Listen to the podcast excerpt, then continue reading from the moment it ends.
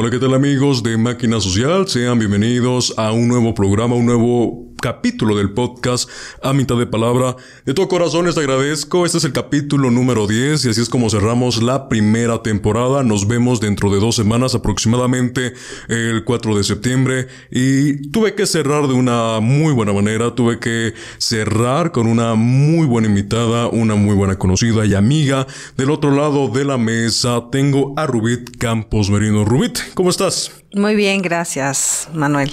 Un gustazo estar aquí contigo. Eh, en primer lugar, muchísimas gracias por aceptar la invitación al podcast. Realmente ya tenía ganas de entrevistarte de, desde hace algunas semanas atrás, pero la agenda a veces se llena un poquito, creo que eh, de ambas partes. Así es. Eh, tuve la fortuna de conocerte gracias a tu hija, Fanny, que, que ha sido el contacto directo entre nosotros, ha sido más bien la intermediaria en eso. Y en verdad también le agradezco de todo corazón, Fanny, estás viendo esto. Estoy entrevistando a tu mamá.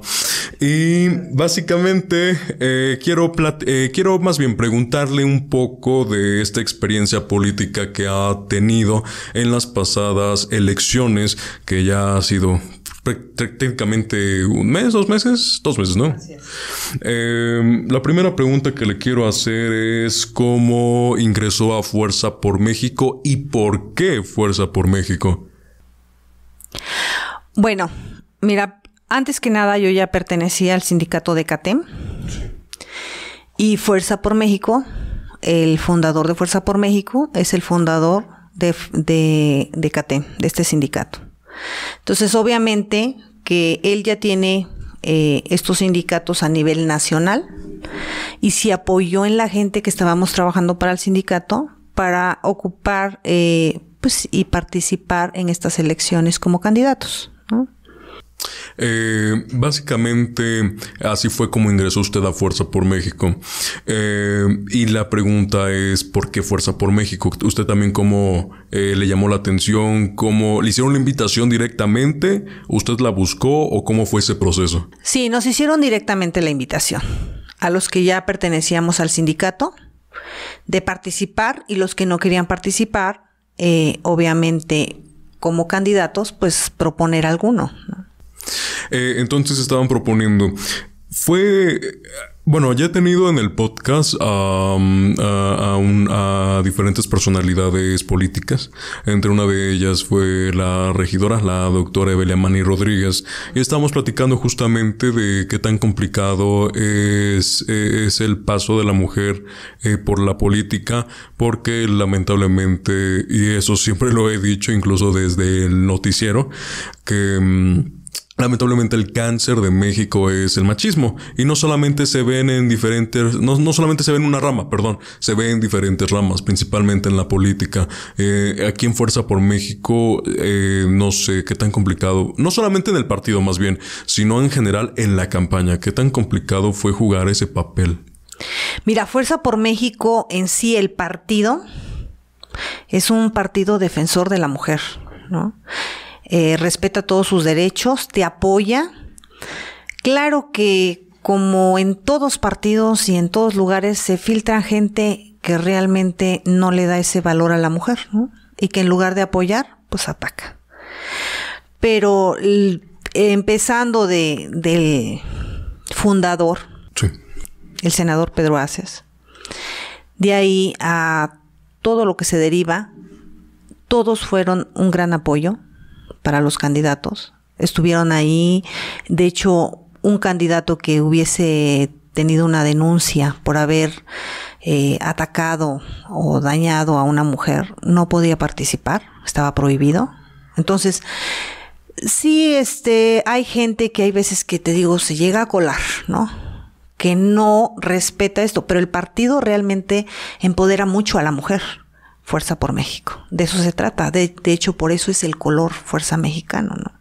Este color tan bello es precisamente porque van empoderando a la mujer y dándole el lugar que le corresponde y abriéndole las puertas, ¿no? Que normalmente y anteriormente todos los partidos pues, te la cierran y este muchos políticos te ponen el pie, ¿no? Porque una mujer son cargos de hombres, ¿no? Y ahorita ya cambiaron las cosas, estamos viviendo nuevas, nueva época en donde la apertura debe ser también para la mujer que tiene los mismos derechos que el hombre.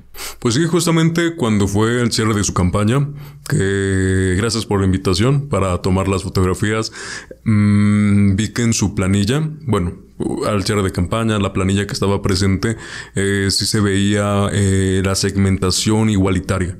O sea, había una gran cantidad tanto de hombres como de mujeres. O sea, realmente sí supieron manejar esa situación como se debía, repito, en cuestión de igualdad de género. Por lo que tengo entendido, esta es su primera experiencia, es su primera candidatura ya a un puesto buscando algo. Eh, para hacer la primera experiencia, ¿cómo le fue? ¿Cómo se sintió? Porque realmente quiero saber eso para, para, voy a decirlo de esta manera, eh, no sé si voy a faltar al respeto en cierto punto, pero al ser primeriza, eh, estando en diferentes municipios, luego en sus juntas auxiliares, platicando con la gente, intentar, intentar, perdón, convencer de que voten por fuerza por México, qué tan complicado es toda esta situación? ¿Cuál fue su experiencia al final del día y qué es lo que se lleva de ahí? Mira, fue una experiencia muy padre. El conocer y recorrer, son 22, son 21 municipios con sus juntas auxiliares, con sus colonias. Entonces sí es tremendamente grande. Es muy padre porque conoces la temática y la problemática de cada municipio, de cada colonia y ves en qué situación se cuenta X municipio, qué están viviendo, qué es lo que necesitan. Pero eh, como mujer, pues sí, este, te digo, hay todavía mucho machismo, desgraciadamente, ¿no? Y si te encuentras con, con gente que en lugar de apoyar, pues te pone hay una piedrita en el camino, que como mujeres guerreras no nos debe detener nada, porque si te detiene, ahora sí que cualquier persona que se te ponga ahí a, ponerte una piedrita en ese camino, pues no vas a llegar a ningún lado. Tus metas, tus anhelos, no los debe detener nadie, ¿no? Entonces, qué padre es pues, conocer municipios, eh, conocer la problemática, por ejemplo, Huaquechula, pues hay mucho machismo ahí, en Huaquechula. Aún en el año que estamos viviendo, hay machismo. Xietla, pues es un municipio donde hay mucha violencia a plena luz del día. Eh, a las 12 del día, una de la tarde, asesinatos en pleno zócalo. Entonces dices, eh, no tienen ley, no hay policía ahí. La policía está en Atencingo y nada más va a hacer algunos rondines cuando se les da su gana, ¿no? Entonces, si está tan desprotegida esa población, pues obviamente algo está mal en la cuestión de quién está al frente como presidente municipal en ese lugar. No está haciendo bien las cosas, ¿no? Hay que cambiarlas. Las mujeres somos, obviamente, como, pues, hemos sido educadas pues para mantener una unión familiar, ser madres de familia, mantener un núcleo ahí, ¿no? Somos como que más enfocadas a ver, ¿qué hace falta acá? ¿Qué, podemos hacer por este municipio? ¿Cómo podemos crear una derrama económica que beneficie a todos para que todos tengan un salario que, que llevar a casa y alimentar a una familia? Entonces, ver todos esos temas, porque si tú vas por un cargo, nada más por lo que vas a cobrar, pues ya todo se no, ya no tuvo la importancia ni el valor que debe tener eh, para lo que fue eh, puesto una persona a ocupar un cargo público. Se pierde el ideal, ¿no? Se pierde el ideal, exactamente. Eh, ya mencionó las problemáticas que mm, cada municipio y sus juntas auxiliares han encontrado. Eh, ¿Tuvo algunos problemas ahí? No sé, de ataque personal, de que le mentaran la madre en alguna ocasión, no sé. Fíjate que cuando yo decía, este, lo comentaba con, con, con, la gente que estaba trabajando, ¿sabes que voy a ir a tal? No, no vayas, es peligrosísimo, no sé qué.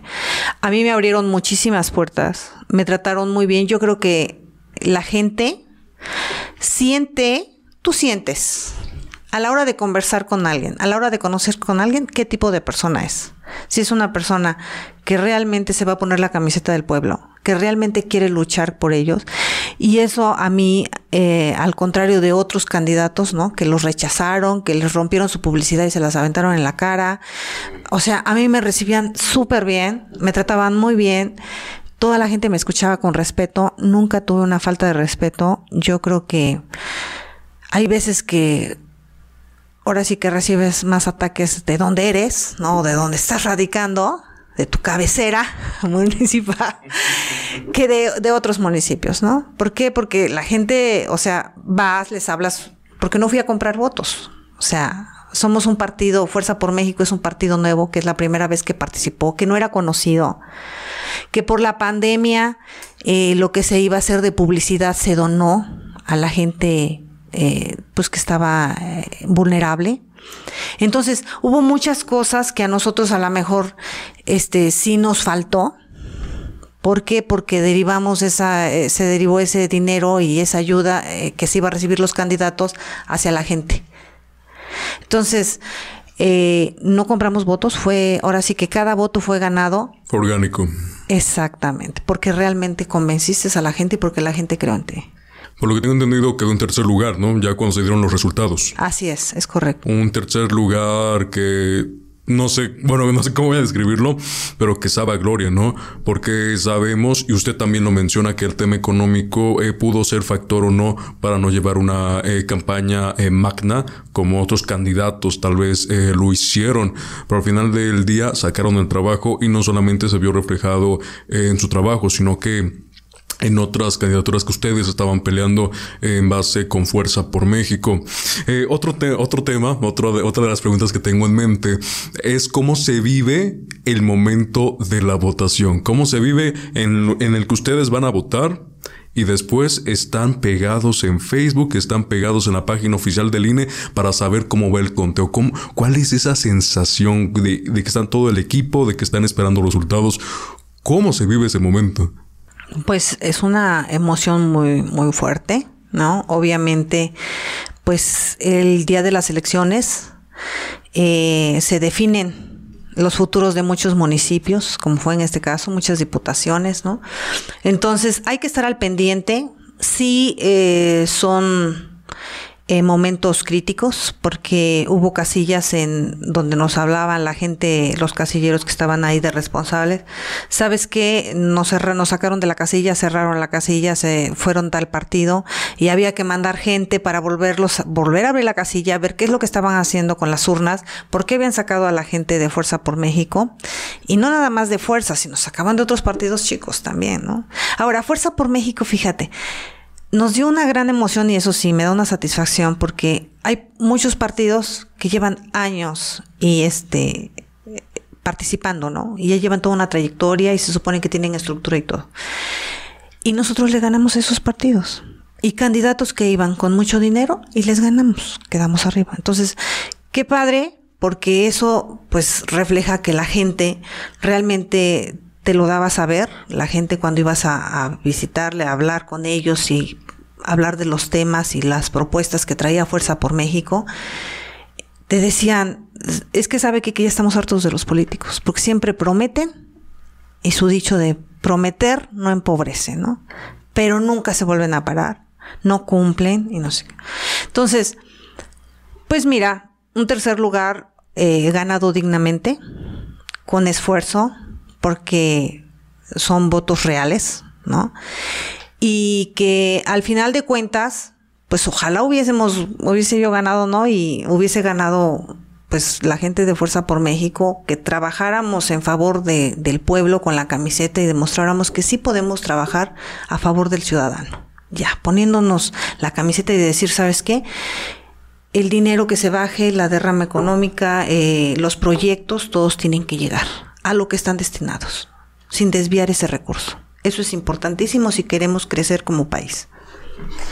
Eh, hace algunas semanas, igual platicando con diferentes personalidades que estuvieron en las elecciones, eh, les preguntaba, eh, en esta misma situación, eh, ¿cómo cree que se pueda conseguir un, primero un municipio mejor? Ah, después hablamos de un país mejor, pero primero es ver el contexto, la cabecera municipal, eh, porque, por ejemplo, Miguel Ordóñez, que él eh, estuvo como regidor de medio ambiente y ecología aquí en el municipio de Atlixco, estaba comentando que en el momento que las personas dejen de votar con el corazón y empiezan a votar por la mente, va a empezar a cambiar la situación, porque muchas veces creo que no se vota como tal por estudiar al candidato, sino que se estudia es porque es mi amigo o es porque eh, yo sí le creo o es prácticamente por una trayectoria, también como usted lo menciona.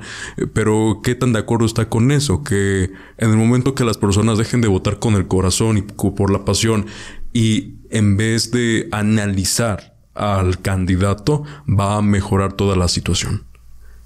¿Cómo lo ve? Eh, mira, yo creo totalmente diferente. mi idea es que porque caminé, porque hablé con la gente. Y por ejemplo, las personas de la tercera edad, las personas mayores, tienen una idea. Tú vas, les hablas y dice, me parece perfecto. O sea, lo que usted quiere hacer está sensacional. Pero toda mi familia ha votado toda la vida por el PRI o por el PAN. Entonces, pues voy a seguir ahí toda, o sea, ya es por tradición casi, casi, ¿no? Entonces son partidos, obviamente, que te digo, ya vienen y ya son conocidos. Hay gente que te encuentras que, abuelitos que pues, ya no ven o no saben y nada más ubican el color. Entonces ya se van por eso, ¿no? Por la imagen, el color o el logo, que ya lo conocen de años. Este, tristemente, porque precisamente por eso las cosas pues no cambian, ¿no? Entonces, no es que yo creo que el voto sí es razonado, pero ah, todavía pesa mucho lo que pues antes, nada, para empezar, al principio era puro PRI, ¿no? Después, eh, que el PAN empezó a evolucionar y todo, pues el PAN agarró fuerza y era PRI y PAN. Y los demás. Bien, gracias. Bien, gracias, ¿no? Entonces, eh, en cuestión te digo de para ser la primera vez que nosotros participamos, pues sí sacamos eh, quedar arriba del PT, del PRD, del Verde, de Nueva Alianza, o sea, dices tú, o sea, hiciste un trabajo, ¿no? Ellos son partidos que como han estado, tienen una trayectoria y eso, ellos llevaban dinero que nosotros no llevábamos. Entonces nosotros sí era, ahora sí que hablar con la gente, convencerla de que sí traías la camiseta del pueblo y que ibas a trabajar por ellos, ¿no? Eh, voy a retomar algo que también eh, le hice mención durante esta plática, también cómo se sintió el cierre de campaña por, el evento que ustedes hicieron en el Zócalo de Atlixco, mejor conocido como la Plaza de Armas. ¿Qué tal se sintió todo ese apoyo? Porque vi que había muchísima gente, ustedes estaban eh, regalando playeras, eh, banderas, eh, estaban desde el principio, repito, toda la planilla estaba presente antes de que se presentaran las dos agrupaciones invitadas. ¿Cómo se sintió todo, todo eso? ¿Cómo, ¿Cómo se sintió esa vibración de la voz de las personas? ¿Cómo se sintió el cierre de campaña en general? Pues mira, un orgullo, la verdad que la gente reaccionara así, que nos apoyara, que estuviera pues tuviste la cantidad de gente que fue, ¿no? Y el que la gente te dijera, sabe que yo quiero justicia para el pueblo. O sea, ya quieren justicia, ¿no? ¿Y ¿Por qué? Porque ya están cansados de, todo eso. Entonces, por eso fueron, fueron, eh, porque realmente les nació ir. No, no es que se les, les hubiésemos dado despensas o cosas así, ¿no?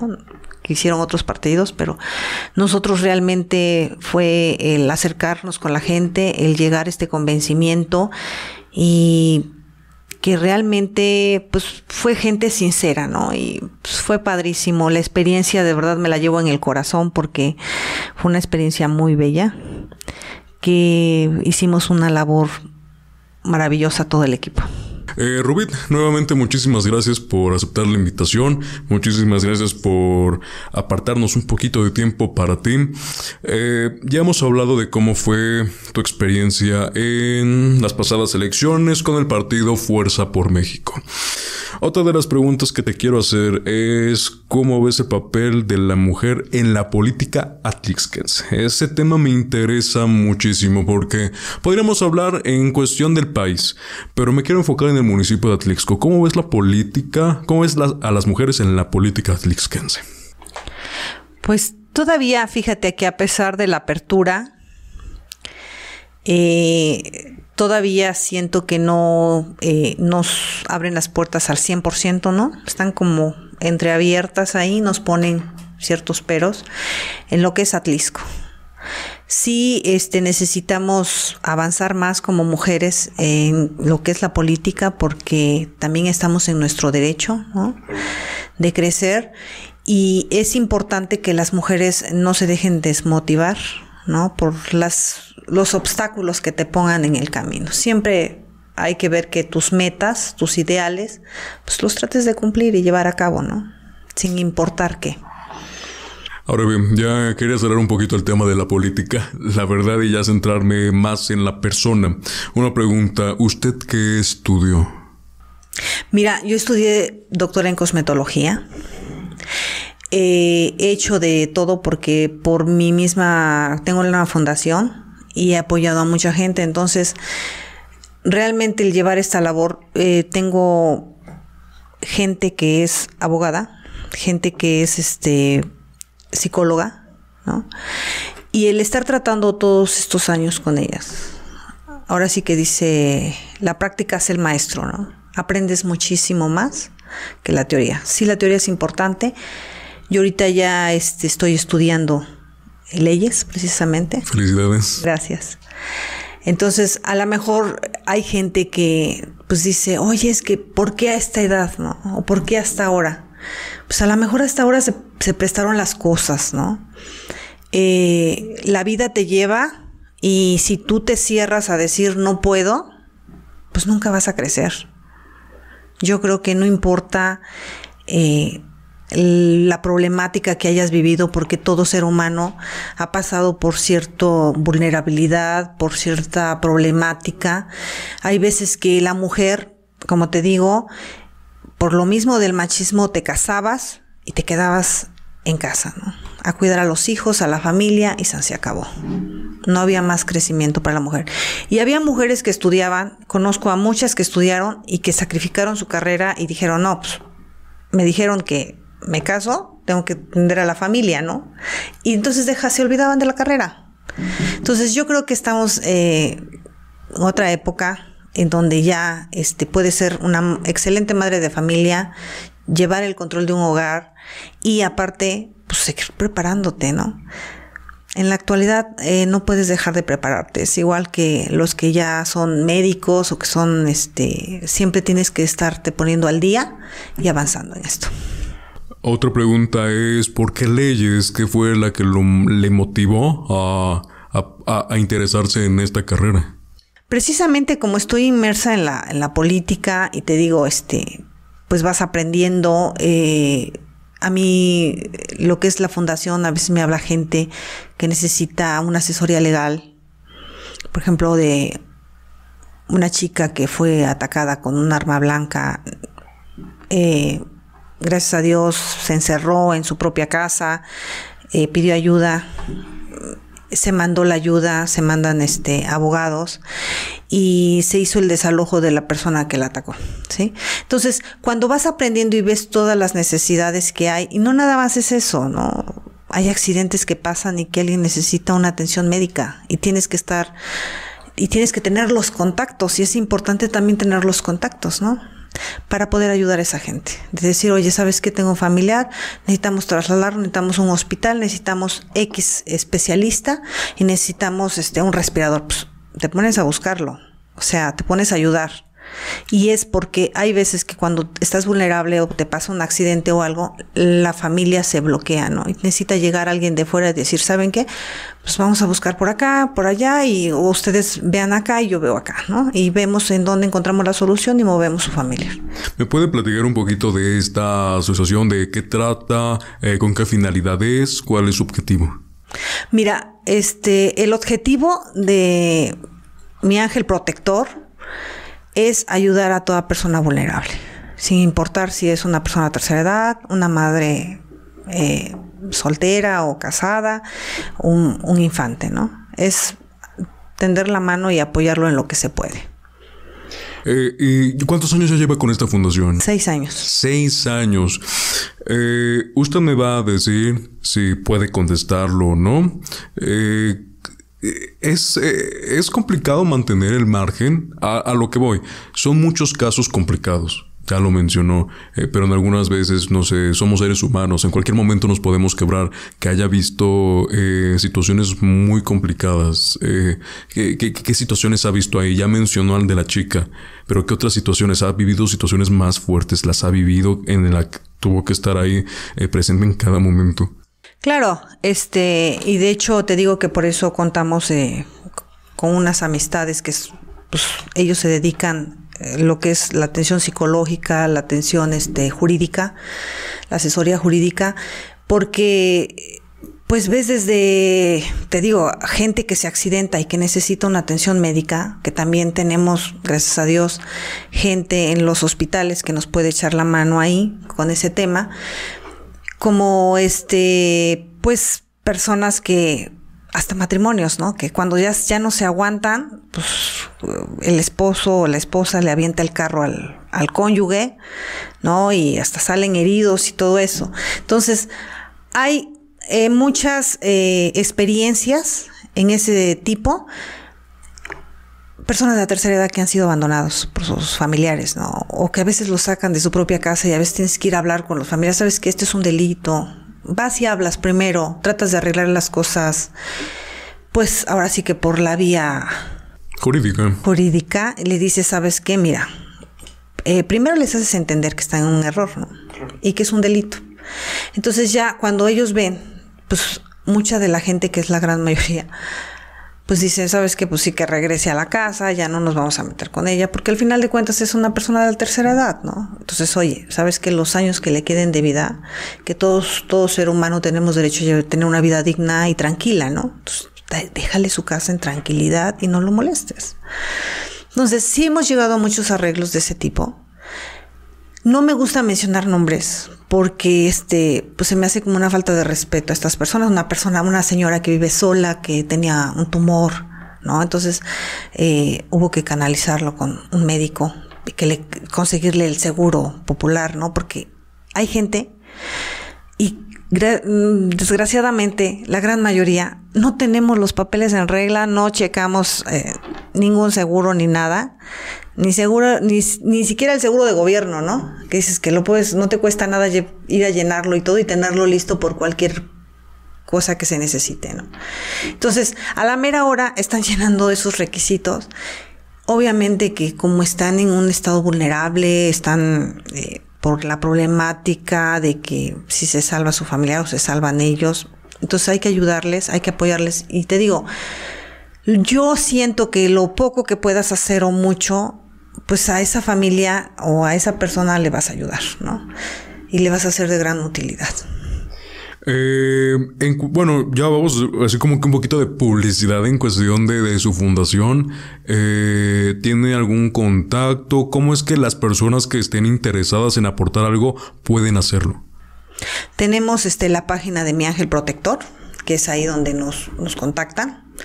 Y pues eh, como está en, línea y en redes, este, es vista por todo el mundo. De hecho, nos han buscado gente, un chico que nos buscó apenas de Puebla, que necesitaba atención psicológica y se le brindó. ¿no? A lo mejor para esa persona era un momento muy crítico y decisivo y que a lo mejor mucha gente precisamente por no recibir esta atención psicológica, este, que la da una profesora de la UAP, por cierto. Entonces, si no reciben esta atención, hay veces que toman malas decisiones, como llegar pues al suicidio, desgraciadamente, ¿no? Entonces, si tú puedes ayudar a ese tipo de gente y sacarlo adelante, hay veces que cuando tú les hablas, el simple hecho de hablar con ellos, hay gente que te dice, oye, es que tengo un problema, es que estoy pasando por esto. Dicen el tema y hay veces que ni siquiera lo tienes que canalizar con la psicóloga, ¿no? Tú le dices, oye, es que sabes que tienes todo este abanico de oportunidades, o sea, estás haciendo una cosita pequeña, te estás ahogando ahí. O sea, no, no estás viendo. Tienes este futuro, tienes este, tienes este y tienes este. Entonces, no te cierres a eso. Personas que han perdido su empleo y se suicidan, porque no, no, o sea, se les cierra el mundo, ¿no? Como se dice vulgarmente. Entonces, es importante darles este apoyo, es importante recibir la atención y si estás ahí, pues lo haces Antes de finalizar con este capítulo 10 del podcast, quiero hacer una pregunta mm, viendo hacia el futuro.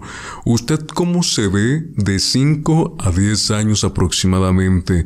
Obviamente siento que ya se ve con su licenciatura en leyes, siento que tal vez, no sé, eh, volver a repetir el tema de buscar alguna candidatura, irse a otro lugar. ¿Cómo se ve de 5 a 10 años aproximadamente? Mira, eh, yo me veo precisamente con mi título, ¿no? Dos, ayudando a muchísima gente, porque yo quiero ser una movilizadora eh, y que ayude a la gente y que sea reconocida, empezando por mi municipio, continuando con mi distrito, y si puedo en el estado, lo voy hacer en el estado y hasta donde pueda llegar, ¿no?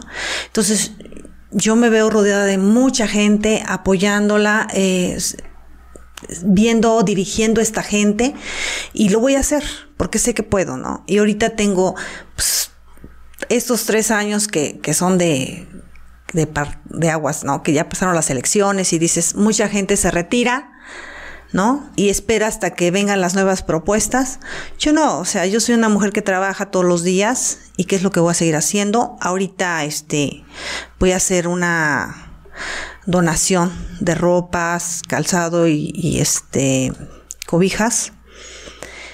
Y me detuve por la nueva ola de, de contagios, ¿sí? Entonces siempre trato de, pues, ahora sí que tratas de ayudar, no de dañar ¿no? a la gente. Entonces, pues dije, bueno, ahorita no podemos hacer eventos eh, donde haya mucha gente y pueda desenlazar en un contagiadero de gente, ¿no? Entonces, sí estoy esperando el tiempo en que se ponga en semáforo verde ahorita, estamos en eso y ya, este, no sé, a finales de octubre, mediados de octubre, yo creo que ya se va a poder hacer esta entrega de porque se viene el tiempo de fríos, la gente lo necesita. Hay gente, de verdad, cuando tú recorres y vas a los municipios, este ves a gente que realmente tú dices, oye, yo tengo una chamarra colgada ahí que a lo mejor lleva seis meses, ocho meses, un año, y no la usas, ¿no? Y, ves a gente que anda temblando y que dices, oye, la necesita, la necesita realmente, o tiene zapatos de más que dices, oye, tengo 20, 30 pares de zapatos y uso tres o cuatro, ¿no? Porque hay veces que ya agarras y dices esto, así ya, no, no buscas más. Y hay gente que no tiene zapatos, entonces, ¿por qué no compartes algo de lo tuyo que le puede ayudar a otra persona? Ahora sí, eh, para darle cierre, ¿algún mensaje que le quiera dar a la ciudadanía atlixquense que nos está viendo y escuchando?